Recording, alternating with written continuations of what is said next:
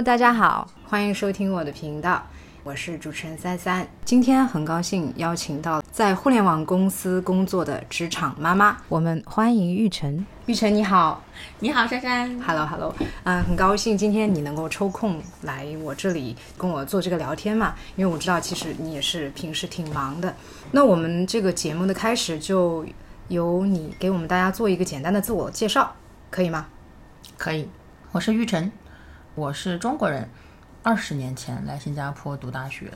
我现在是一个三岁男宝的妈妈，然后同时有一份互联网大厂的运营工作。大概什么时候来新加坡的呢？十七岁，就是读完高中就直接来了。对，有一个奖学金的项目，运气比较好。嗯，我的人生可能前三十三年都是运气特别好。你的运气好的意思就是说，可能有很多的机会，然后也拿到了自己想要的东西。对，就是我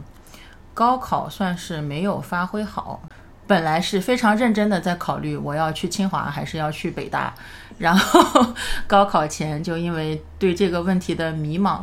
以及当时身边有一个好朋友的突然表白，扰乱了军心，导致高考失败，所以清北就跟我拜拜了。嗯，拜拜了以后，因为是山东人，就被调剂去了山东大学。就刚刚好有这么一个项目，然后加上说我当时在山大的那个系，因为我是被调剂的，所以被调剂去了医学院。哦，你之前是学医的，对，医学院学过吗？真的上过课？过学过，学过学了多久？两个月。啊，OK OK。然后在医学院就又运气比较好，我是整个医学院整个校区的第一名，因为是调剂过去的。他们就说你的医学院没有对啊不受重视。其他来新加坡的同学可能差清华北大两分的那种，就去了，比如说生物系啊，或者是计算机工程啊这种比较主校区的比较热门的系。嗯，对，然后我就被调剂去了医学院，所以当后来有人要跟我竞争的时候，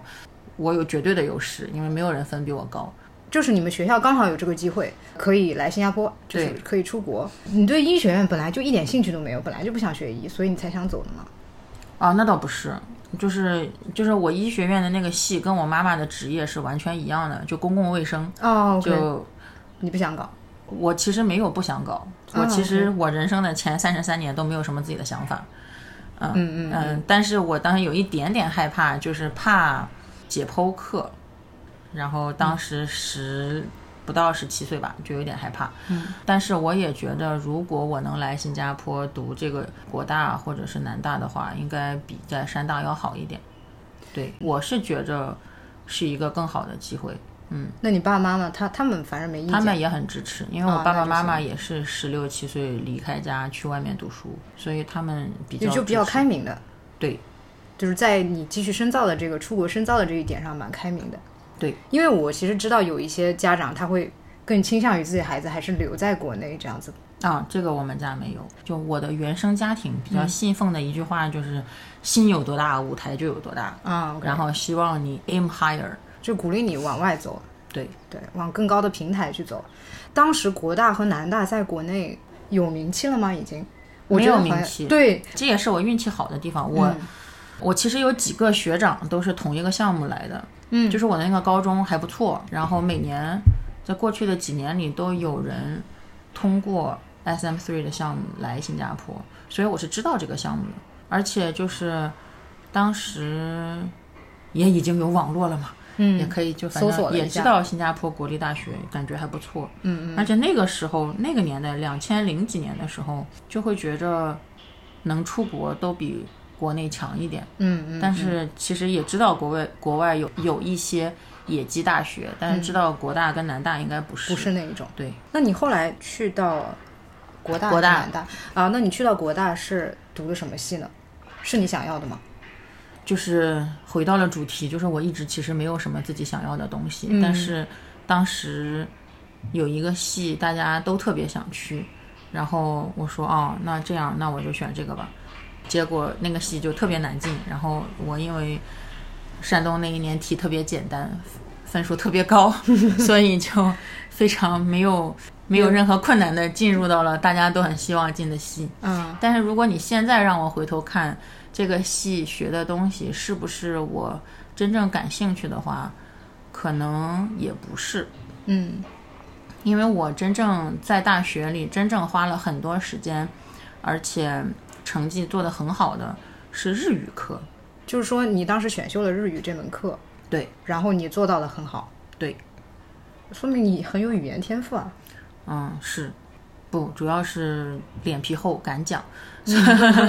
这也是语言天赋的很需要的一个 component。对，所以你的意思，你如果当年就是你回头看的话，嗯你觉得你会继续学日语是这个意思吗？就对，问题就是，其实我当时没有学日语的这个选项，我们的奖学金不可以选这些科。日语不可以是 major 吧？嗯，有 Japan Study，就日本研究，但这门课就如果我去了那个系的话，就会很难找工作。那个系是什么人文社科那种，对对对对对，人文社科。但是是不让你，对，我们的奖学金只可以学理工科或者是编程。嗯，所以你就选那了一个其实对那当时最热门、最难进的，反正。对，啊，当时我对自己有一个错误的理解，就是我觉着我不要学理，我不要学 science，因为我觉得 science 可能比较枯燥一点。我这个人比较喜欢好玩的东西，然后比较喜欢比较喜欢尝试新的东西。嗯，就是不是有从零到一跟一到一百这两种说法吗？嗯，我比较喜欢做从零到一的东西。嗯，这个东西做完了，或者说这个东西我学会了，我就会很快的对它丧失兴趣，然后我希望去研究下一个东西。嗯，所以当时这一点小小的自我理解让我觉着我不想不适合学理科。那你为什么你现在又说这是对自己错误的理解呢？你是什么时候 realize，其实可能你并不是那样子？你呀，你有一次告诉我，就是对一个什么东西感兴趣的话，我会把这个东西的方方面面都研究清楚。我会去花很多时间去研究这个东西的方方面面，然后我看到的东西，我可能还就如果我看到了一个说法，我不一定真的信，然后我可能会去看各种不同的角度的文章或者是论证，然后最后有一个自己的想法。嗯，对这个完全是做 science 的一套东西。对对对对对对，就在你刚才说，你觉得当时你觉得不适合做 science，其实我当时会觉得，嗯，你可能还挺适合的。然后结果你又说到了这个，我就觉得挺对对挺对，再跳一个，嗯，还有一个是我可能真正感兴趣的是心理学，哦，是吗？是的。怎么会？，OK，也不知道是真正感兴趣，还是最近就年龄也到三十五了，所以开始跟自己和解了，所以我其实花了很多，嗯，花了很多时间精力，会想要去真正了解自己，对，其实刚才你提到一个点，因为你一开始介绍的时候说，在三十三岁之前，你都是比较顺的。三十三岁以后，为什么你会 perceive 有一个变化？是不是由于这个变化让你改变，然后去想要更深的了解自己？在我看来，我觉得你是开始有了一个对自我的知觉了之后，然后开始反思，开始内省。但是之前你是往前看的，就是你是往往目标看的，所以我在想说，哎，到底是什么样的一个契机，或者是一些事件，是让你突然开始逐渐的打开，想要这样子去内省，还是说就是这么慢慢慢慢随着自己年龄的增长开始想的？其实一直都有，嗯，就是一直都有，只不过就是你说的，我三十三岁之前可能因为，嗯，运气比较好，所以我的事业就一直跑得也比较快，嗯就忙于生活，嗯，所以我其实没有太多的时间和精力，真正的去看清楚我自己是一个什么样的人，以及我所在的这个环境。契机嘛，就是真正就是被逼到必须要看，就是因为确诊了焦虑症嘛。嗯，确诊了焦虑症的时候，三十四岁吗？三十三岁，对，三十三岁那一年。，OK，就是三十三岁那一年，就是在确诊焦虑症之前，嗯，心理学一直是一个我比较感兴趣的话题。我可能对心理学的内容比对，比如说天文更感兴趣一点。嗯嗯，但是我可能不会拿那么多时间来去研究它，就是它是一个 good to have，嗯不是一个 must have。但是在我确诊焦虑症之后的时候，嗯，就变成了一个我一定要去搞清楚一些事情，对，然后包括 psychiatrist 给我开的药吧。这个药吃了以后，我就突然回到了我自己高中时候的状态。也不再受我的情绪所困，然后可以很清楚的看清我生活中的很多问题。OK，所以说你说你吃了这个药之后，回到高中时候的状态，嗯，高中时候是你的意思就是说你整个人都没有太多的烦恼吗？啊，我可以讲一下，就是这样的。嗯，比如说正常人，大多数时候，嗯，也不是正常人吧，就是我以前的朋友跟我讲，就可能，就 OK，他们还是觉得正常人。正常人就是可能平时都是百分之五十，或者开心一点涨到百分之八十，就从零到一百的 scale 上。嗯，但是我可能一直在九十分，我偶尔会。消极一下，然后会从九十分掉到八十分，嗯，但是我还会很快的回到九十分，然后就是我一直都很开心，就是一个很乐观的人，其实是。对我是一个很乐观的人，然后我不觉着有什么问题可以打倒我，就是有问题就会有办法。但是在我确诊焦虑症的那个时候，就是因为我突然发现我一直在零，我只有当抱着我儿子的时候，才会感觉到有一点点开心，然后其他的时候我都是没有开心的，所以我才觉着这个事情是不对的，我才会去找那个心理医生。但是吃了那个药以后，我就真的又变成了每天是九十分。每天是九十分，然后什么都很开心。就是不是有那种搞笑视频吗？嗯，我其实很长很长一段时间里，我看那种搞笑视频是笑不出来的，就是我不觉得它好笑，但是现在就可能会那种哈，就觉着很好笑。对对对对。啊，OK，嗯，慢慢的感觉又回来了。对对对对对，就最近在开始想，是不是我也有我也有长达三年的产后抑郁，只是我自己不知道。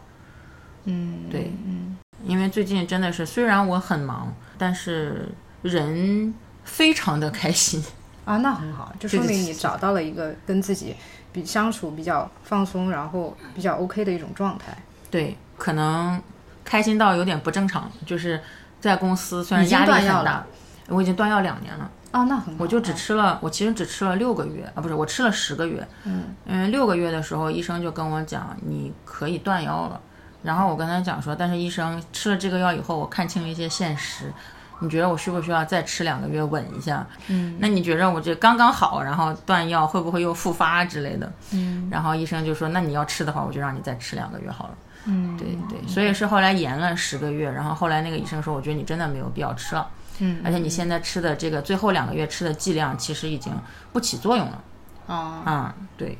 所以它是纯粹是抗焦虑的药了。对，OK，舍曲林，据说是抗焦虑，因为咱们不开药嘛。啊对，据说抗焦虑跟抗抑郁是一样的药，吃法也一样。刚当时刚刚好是我确诊焦虑症的时候，我一个朋友的女儿，嗯，确诊了抑郁症，然后当时我朋友陪他女儿去看医生，就我们两个聊起来，发现就是吃的这个药其实，是一样的。嗯，对，吃法也是一样的。啊，OK，明白。那我们再回溯到刚刚我们讲大学毕业，你就是大学的时候，嗯你那时候还没有一个特别好的知觉，就是自己要什么，自己喜欢什么，自己嗯是谁、怎么样的。但是你因为自身的可能学习能力啊等等的比较强，所以你也是进入到了你自己想要的那个系。对，那后来呢？工作应该就是也是顺风顺水，拿到了自己想要的工作，这样子。对，工作也是工作。我工作的时候正好赶上那个就是莱曼危机，嗯，之后的那一年，就是 Lehman Brothers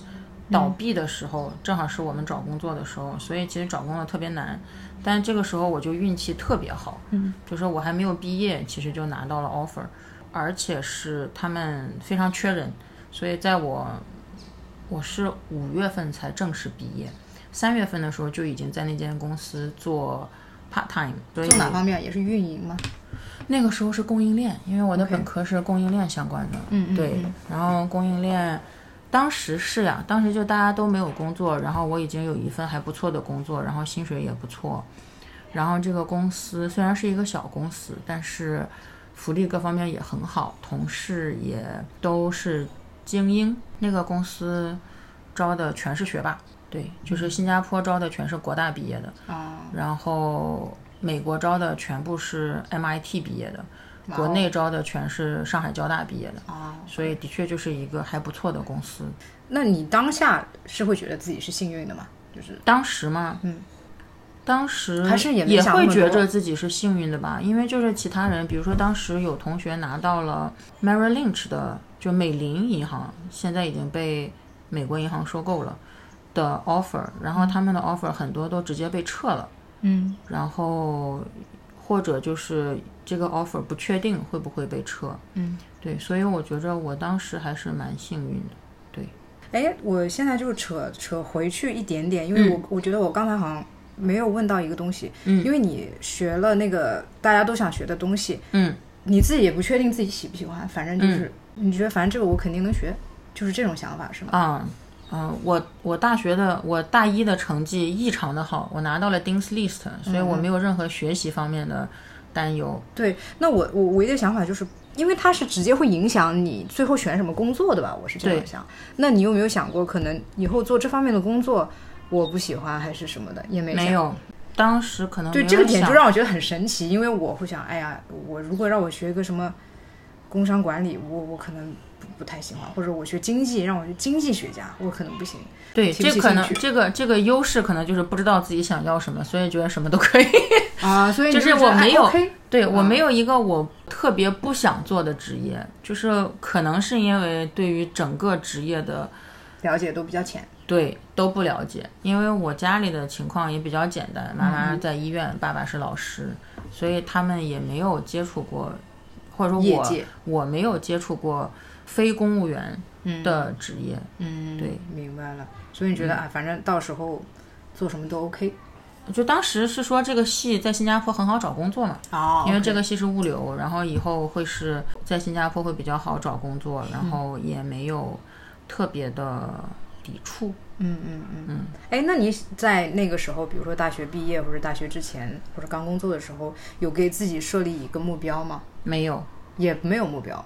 说啊我变成什么样子，还是我希望啊，那个时候什么样的状态？那个时候有过一个非常不切实际的认知，这个事情在当时的我眼里并不觉得是一个不切实际的。直到我工作了几年以后，我面试一个嗯布朗大学硕士毕业的中国女孩的时候，我才意识到，可可能是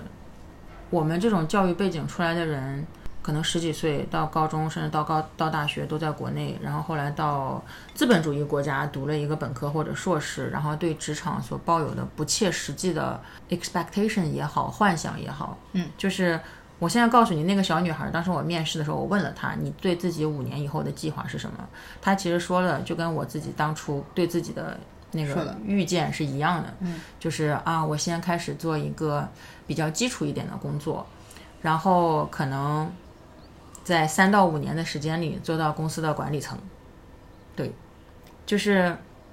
他当时说我面试这个人的时候，我已经工作了三到五年了，所以我知道这个事情是多么的难以及不现实。但是他说的时候，就是他觉得这就是这就是应该有的 path。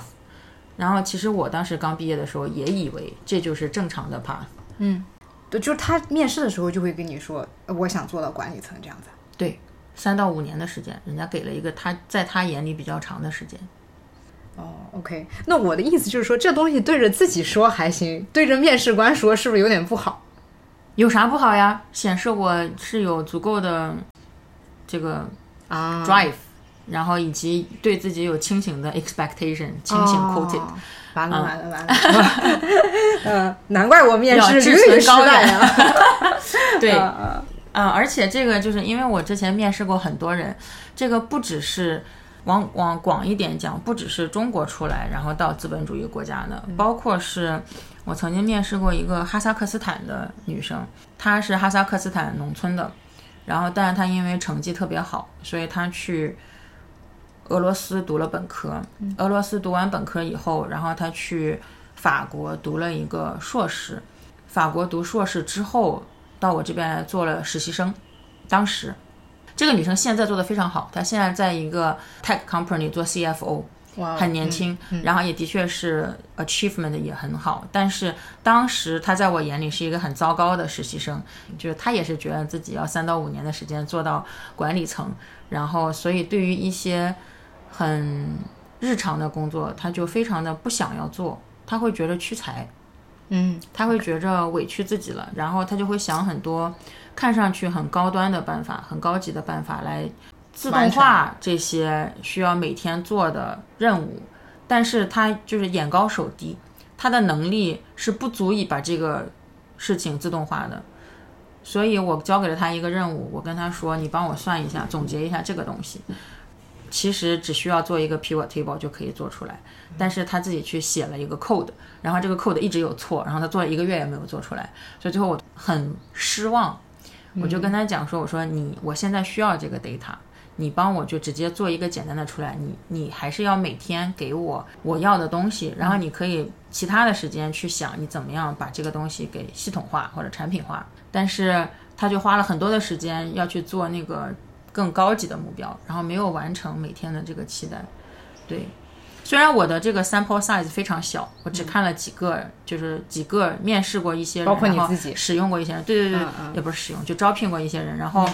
包括我自己，就是我觉得可能因为长大的过程中，啊，这个是我自己对心理学的一些认知，就是我觉得你长大过程中面对的社会环境，会对你这个人对于世界的看法。以及对于自己人生的看法有很大的影响，所以就是比如说刚刚那个哈萨克斯坦的女孩的例子，她从农村然后来到俄罗斯，来到莫斯科，然后又从莫斯科去到巴黎，然后上的学校越来越好，然后去的城市也越来越富有，然后所以她会觉得自己的人生永远是，就是越路越走越宽，然后钱越挣越多这样。对，她应该是九零九零后。就是他长大的过程中，这个国家还是从比较穷困，然后再逐渐逐渐变好。但是哈萨克斯坦现在有没有变好，我也不太确定。嗯嗯，哎，我我我 offer 一个我的见解啊。嗯，我看的这三个人其实都有一个共性，嗯，就是这三个人是就是自身能力是比较强的。对，呃，那他有这个 expectation，也是由于他能够在一众人当中脱颖而出，他们心里可能会有一种共性。对，就是说，I'm capable of doing things。对，你不要小瞧我，其实我是很厉害的。就是他对自我的认知是一个比较满的状态。对，但是他他之所以在之前能够达到这层这个状态，一部分的原因是因为当时所在的环境，可能我们可以说这些人他们本身都真的很聪明，嗯，然后也真的很有能力，但是他们一开始出发点都比较低。所以他当时在自己的周围的环境，可能就是特别特别的 outstanding，对，就是鹤立鸡群，他一直在一个鹤立鸡群的状态，然后鹤立鸡群，鹤立鸡群，对，直到来到了鹤群，啊，是，明白明白，所以他是非常的相信自己的这个这个能力的，他觉得只要我有这个能力，我一定能够 achieve。我觉得鹤群是一方面，还有一方面是因为你毕竟在职场打磨过了之后，你看到了你获得的东西和你本身的自己的能力，其实 sometimes 是不划等号的。对，就是他可以能力很强，或者你觉得他很优秀的，但他不一定得到完全相配的东西，或者是说他被埋没了。也有一些你看到的很站在高位的人，他并没有你觉得他那个高位应该有的能力，就是你可能看到的这一个系统。这一切了之后，你就知道，可能三到五年做高管这件事情不现实，并不代表他能力不足，会这样吗？就是说，当然，呃，做高管他有高管的这个 require 的一些 qualities 啊，但是我的意思就是说，并不是你光有能力就可以的。这条答案。就是我觉着职场还是一个比较复杂的系统吧，因为它不只是你个人能力，还有你的团队合作能力，对，以及你的就你看到的大局观的，对，以及一些战略思维，嗯，这些东西很难三到五年之内积累出来。明白。就举一个现在大火的例子 TikTok 的 CEO，嗯，他算是我觉着这些年来最成功的一个年轻高管，但是他其实也已经四十岁了。是他做到 CFO 的时候，其实也已经三十五岁了。对对，这一定是需要一些积累时间，对对，需要时间的积累，要对自己耐心也这样。对，你当时去面试人的时候大概是多大呢？是还是在那个三十三岁之前吗？之前也是在那个之前，之前那个时候二十七岁吧。啊，OK OK，对，当时你刚刚毕业之后加入了一个公司，嗯，但是后来你就走了，我是不满足了。没有，其实是我进了这个公司没有多久，三个月吧，这个公司就要把它的亚太区的总部从新加坡搬去上海。当时公司给的 package 非常非常的丰厚，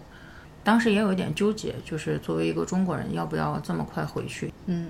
但是后来后来听完 package 觉得哇，那为什么不呢？就是他给的，他当时给的那个每月的住房补贴，基本上都快赶上我的工资了。哦，对，就相当于说我在刚毕业可能不到一年的时候，我就拿到了一个相对高的实际上的到手的薪水。嗯，对，所以我就跟我就去上海工作了两年，还在这个公司，还在这个公司，但是那段时间我其实一直在慢性焦虑，焦虑的原因是什么呢？焦虑的原因啊那时候是二十七岁的那会儿吗？没有，那个时候二十三岁，就是刚毕业哦，刚毕业哦，对对对对。焦虑的原因是什么呢？焦虑的原因呀、情焦虑的原因，嗯，不是。OK，情感可能是一个方面，就是当时没有男朋友。嗯。然后焦虑的原因，其实可能是因为当时受，嗯，周围的一个朋友的影响，就是有一个跟我关系不错的同事，但是这个同事呢，现在他也意识到自己可能一直有焦虑症，但是当时我们两个就是座位挨着，然后关系也比较好，嗯，然后我觉得我受他就是那个公司的同事是吧？对对对然后我受他影响比较大吧。另外一个就是可能因为上海在二零一零年的时候还是比较城市是很好，但是也比较鱼龙混杂，就看你怎么样看了。你要看 positive side 还是你要看 negative side？嗯，反正如果你就去融入那个社会也不是那么容易，是这个意思不是吗？嗯 也不是这个事情，是当时的社会矛盾比较比现在要激烈的多。，OK，那个时候就是微博刚刚刚刚起步，然后微博上面各种各样的负面信息，嗯然后对自己又比较年轻嘛，不太具备真正看这个看透这个世界的能力，嗯。所以就是会受到这一些舆论的影响。对，嗯，包括说我觉着当时的老板也不太赏识我，对，所以是换了老板了。换了老板，因为啊。当时只有我一个人去了上海，其他的同事都有家庭，所以他们都不要去。哦，只有我，嗯，当呃有两个人吧，我和一个马来西亚人，但只有我一个人在上海，另外一个同事在苏州，所以当时就也是工作就就回回到了就自洽了嘛，就是本来觉着工作三到五年我要做到高管的，嗯。结果三都快要三年了，我还在这个，我还在这个中间不都不是中间，嗯就是就是校招生的级别，对对对对对。啊对，还在做校招生的东西，工作内容也没有什么变化，老板也没有看上去很赏识我的样子。啊，就然后，对，刚刚你当时说坐在你旁边的那个同事，他是有 可能有一些慢性焦虑，你的意思就是他的那种慢性焦虑就是感染到你了。对。啊，可能他对东西某一种东西的看法啊，或者是跟你 share 一些 opinion 的时候的那个意思对，啊，然后增加了你的焦虑感。对，明白，就是他不是一个很 calm 的人。嗯，他很 calm 的悲观着，哦，对他很悲观，但是后来就哦是等到我，后来我就开始反向开导他了嘛。虽然他、嗯他年龄比我大一些，但是甚至有一段时间，我特别想要告诉他，我说，我觉得你也应该去看一下心理医生。嗯，当然这个事情呢，我知道并不是所有的人像我一样 open。对，就是我是我，在我意识到我不对，就从我出现了焦虑的严重的身体症状，到我意识到我需要去看心理医生，大概不到两周，就十天的时间，我就意识到是不对的，嗯我可能是得了抑郁症。那个时候我还不知道焦虑症，嗯，所以我就立刻去找了一个，那时候你也联络我了是吗？是同时期的吗？还是已经看完？是确诊了我才我才找到你的。啊，OK OK，嗯我就有一点觉着我已经 move on 了，就是而且我可能从这个里面走出来，我意识到那个时候我就已经已经有慢性焦虑了。但是这个姐姐她一直困在这一个情绪里面，其实已经十多年了，对吧？从我认识她到现在已经十一现在二年你跟他还有了，联系？还有还有，啊，就是因为真的关系很好，明白。但是我后来就意识到她的她的嗯情绪应该是有问题，嗯，然后而且就是我我想要告诉他有一天，但是后来我觉着。我不太确定他会怎么样接受这个消息，所以我就把我都给他打好了一串信息，后来我就删掉了。但是我告诉了他，就是我其实那个时候也有慢性焦虑，然后我后来各种事情 trigger，然后就变得更严重。反正潜移默化吧。有一天他就跟我讲说他他要再问我吃的是什么药，因为他觉得他也有，然后他就想要去找一个医生，但是因为他在上海，他觉得看医生比较难。所以他就想说自己去找一点药吃，我就跟他说，你最好还是去找一个医生看一下。对对，这种事情最好不要自己随便吃。是是是，他应该也是个处方药。对，是的。对，如果是找那个医院的，就是那种三甲医院去看的话，他们还是会给他做测试，然后给他开相应的药的。对，这个应该不用担心，只是说可能国内的咨询业确实参差不齐，就是这样。对我跟他说了，我就说你要去找医生帮你看，他们那边会有测试题。对，然后测出来就是，比如说我以为我是抑郁，但是其实我并没有抑郁，嗯我我只是焦虑。嗯，明白。对，啊，跟大家分享一下当时我的。先先说一句，先说一句总结的话，就是抑郁症跟焦虑症是两个极端。嗯，抑郁症的人是起不来，焦虑症的人是停不下。啊，停不下也睡不着。对，那跟大家说一下我的症状。我当时的症状就是，首先我自己意识到的很明显的症状是我食欲基本为零，就是我长达两周的时间，基本上每顿饭只能。很费力的吃下一个馄饨，嗯，然后当时就是家里的女佣帮我做了一碗馄饨汤，然后早上做的，然后我吃了一个，就第二个实在是吃不下了，然后中午又吃了第二个，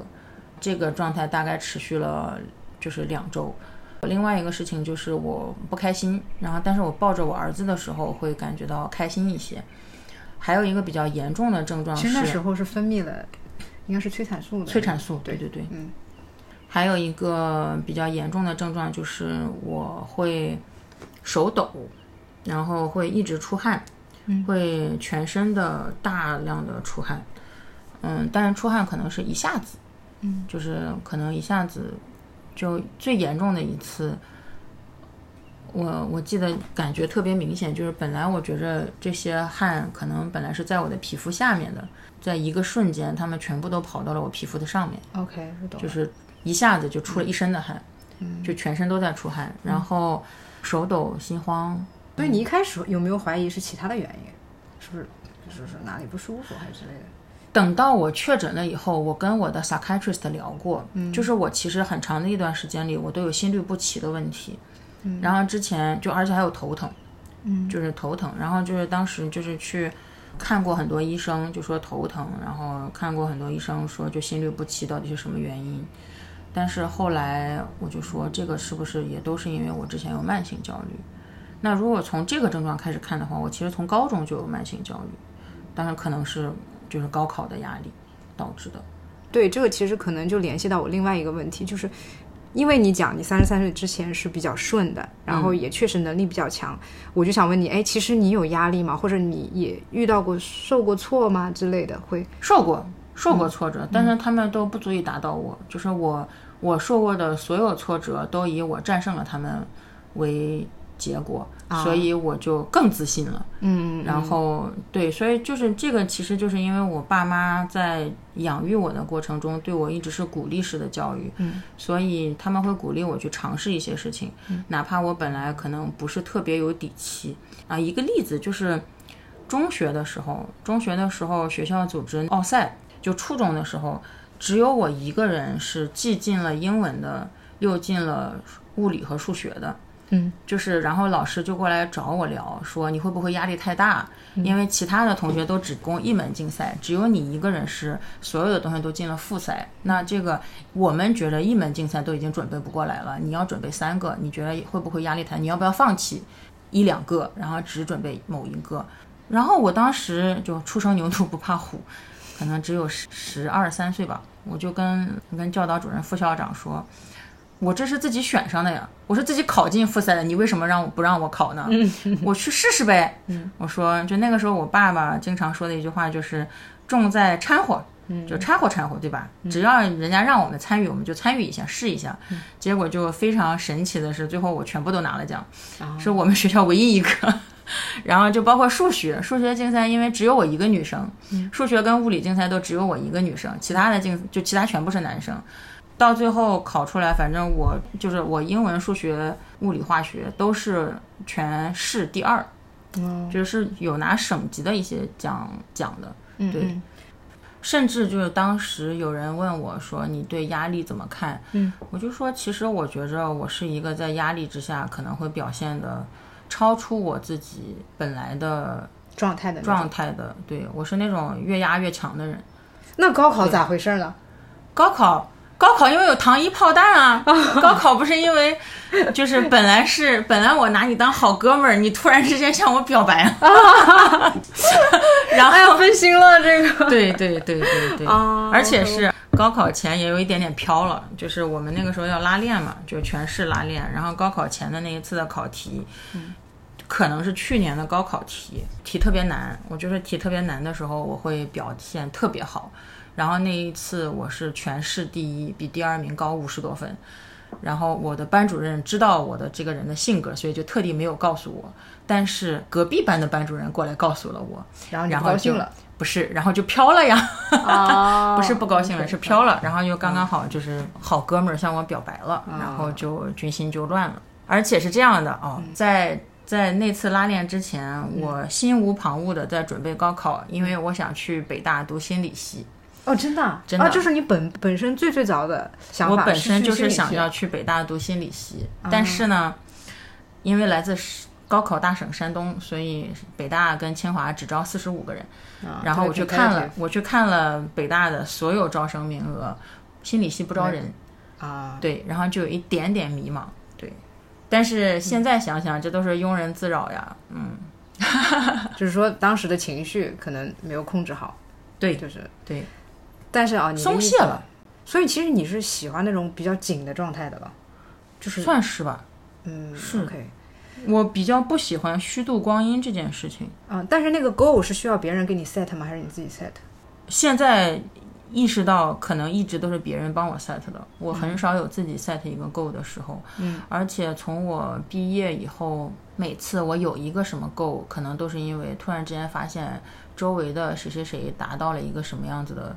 状态，然后就会发现说，我咦，我也可以。对不过人确实是需要在比较当中，然后才能找到自己的位置嘛。你自己也确实有自省，说可能以前对自我的认知、内省的程度不是说特别的高，所以你特别需要从外援去拿一个东西啊、说哎好，现在我拿它做够，然后你就可以动起来了。这样子，当你没有去拿一个东西来做够的时候，你自己可能就会比较 lost，就比较迷茫一点。对，嗯嗯。是的，但你现在知道自己特别喜欢是什么了吗？依然不知道。也，也不清楚，反正还在探索。对，之前有一段时间觉着我可能很喜欢 gardening，、啊但是对对对对，就是就是曾经有一段时间，我把我儿子吃过的水果的种子啊全都种到花盆里，然后最后收获了很多西红柿呀、辣椒呀，然后一棵橘子树呀。火龙果之类的，就是长出来很多植物的这个过程还是很开心的。嗯，然后我还在家搞过一段时间的堆肥，以失败告终。奉劝大家不要随便试，会很臭。嗯呃，那段时间就好像属于我一个压力的出口吧，就是我如果工作上有很焦虑的事情，我就会选择去我的小花园里跑跑土。嗯，我我觉得这个看起来更像是自我疗愈和对转移的一个出口，因为它其实你去做这件事情，去 concentrate，然后看看它的整个过程，你的心是可以所谓的心流啊，有一个 flow、你在做这件事情的时候，你会产生这个心流，就像是比如说你弹琴，你会哎 focus 在这里面，然后你会把那些焦躁的东西忘掉，所以你会很喜欢那种状态，嗯，应该是这种感觉。但是 passion 可能还得再看一看，对，嗯。至今缺乏一个可以长期 focus 的 topic。但是也许你早期对自己的认知可能是正确的，就是说你的人生可能真的是不断的需要新的刺激来去刺激自己的，对，也许这就是你的 destination，有可能，懂我意思这就是你的 passion，你的 passion 可能根本就不是呃孜孜不倦的去完成一个东西，你的 passion 就是不断的创造新的东西，拿到新的 stimulus，得到新的 stimulation，然后在这个过程中产生快乐和 drive，完成了之后 move on 下一个，你也对没有遗憾，也没有留恋，就是 that's what you you've done，就是这种感觉，就是这就是你的 passion。对，就是拓拓展自己生命的宽度，尽对，量去尝试新的。体验，这就是你的 passion。但是现在还没有找到一个我喜欢足到足够喜欢到放弃你现在有的东西的，坚持的东西。对，因为你现在有一个稳定的大厂的工作，然后嗯收入也非常的丰厚，那它给你带来的，比如说社会资源、社会地位等等等等，这一切是你所期待的，或者是说，嗯、是很需要的，但是你自己不断的想要尝试新的东西，去开发新的东西的这种嗯。process 跟它是是两个轨道，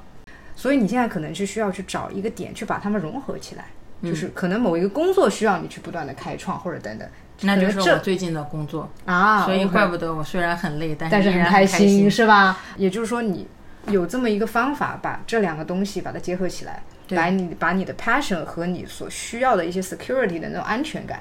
对，就是听下来，我觉得你也是一个很需要安全感的人。是，对，因为你离开了大学之后，你讲的那个节点就是离开，不是离开大学，进入大学，离开父母之后，你的这种慢性焦虑的可能某种身体的症状就出来了，但它还不足以说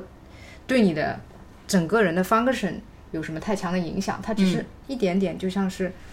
以前有个朋友跟我讲的，有些东西不舒服，就像是鞋子里的小沙粒，嗯。就走路的时候有点硌脚，但是我还是可以跑。嗯。但是之前的我就没有意识到这都是因为焦虑，直到后来我确诊了焦虑症，以及我有了一个很严重的各种焦虑症症状的大爆发，对吧？所有的症状我全都有，然后才意识到，然后包括当时去跟我的 psychiatrist 聊，我说那这些是不是证明我之前就一直有慢性焦虑，就一直有焦虑？然后他就跟我讲，你可能之前是慢性焦虑，就是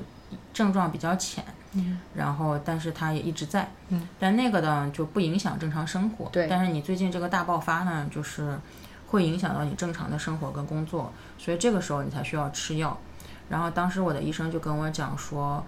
停药的时候我有一点担心，因为我不懂我能不能处理好没有这个药物支持下能不能过好自己的生活。嗯，然后他就跟我讲，其实你已经知道最差是什么样子了，就是最差也就不过是我们刚认识的时候的样子，而且你可能会对自己的状态有更好的察觉。就你知道什么时候是可能压力太对，是可能压力有点大了，或者说我有点焦虑了，然后我需要停下来，或者说我需要调整一下，这样子。嗯，明白。对。啊，包括后来我认识的其他人，就北漂的同学，嗯，可能也有一个，就是在别人眼里是非常成功的一个富一代，嗯，但是他也磨牙，嗯对，就也是因为他，因为他是北漂嘛，而且他就是也是没有安全感，所以也是晚上有点焦虑这样子。感觉好像在职场打拼这么多年，到了三十多岁这个阶段，好像多多少少很多人都是有那么一点，只是多少，是吧？这尤尤尤其在互联网大厂，三十五岁是个坎。明白明白。对对对对，那现在呢，慢慢回归自我了，会反正就在躺平和卷中间，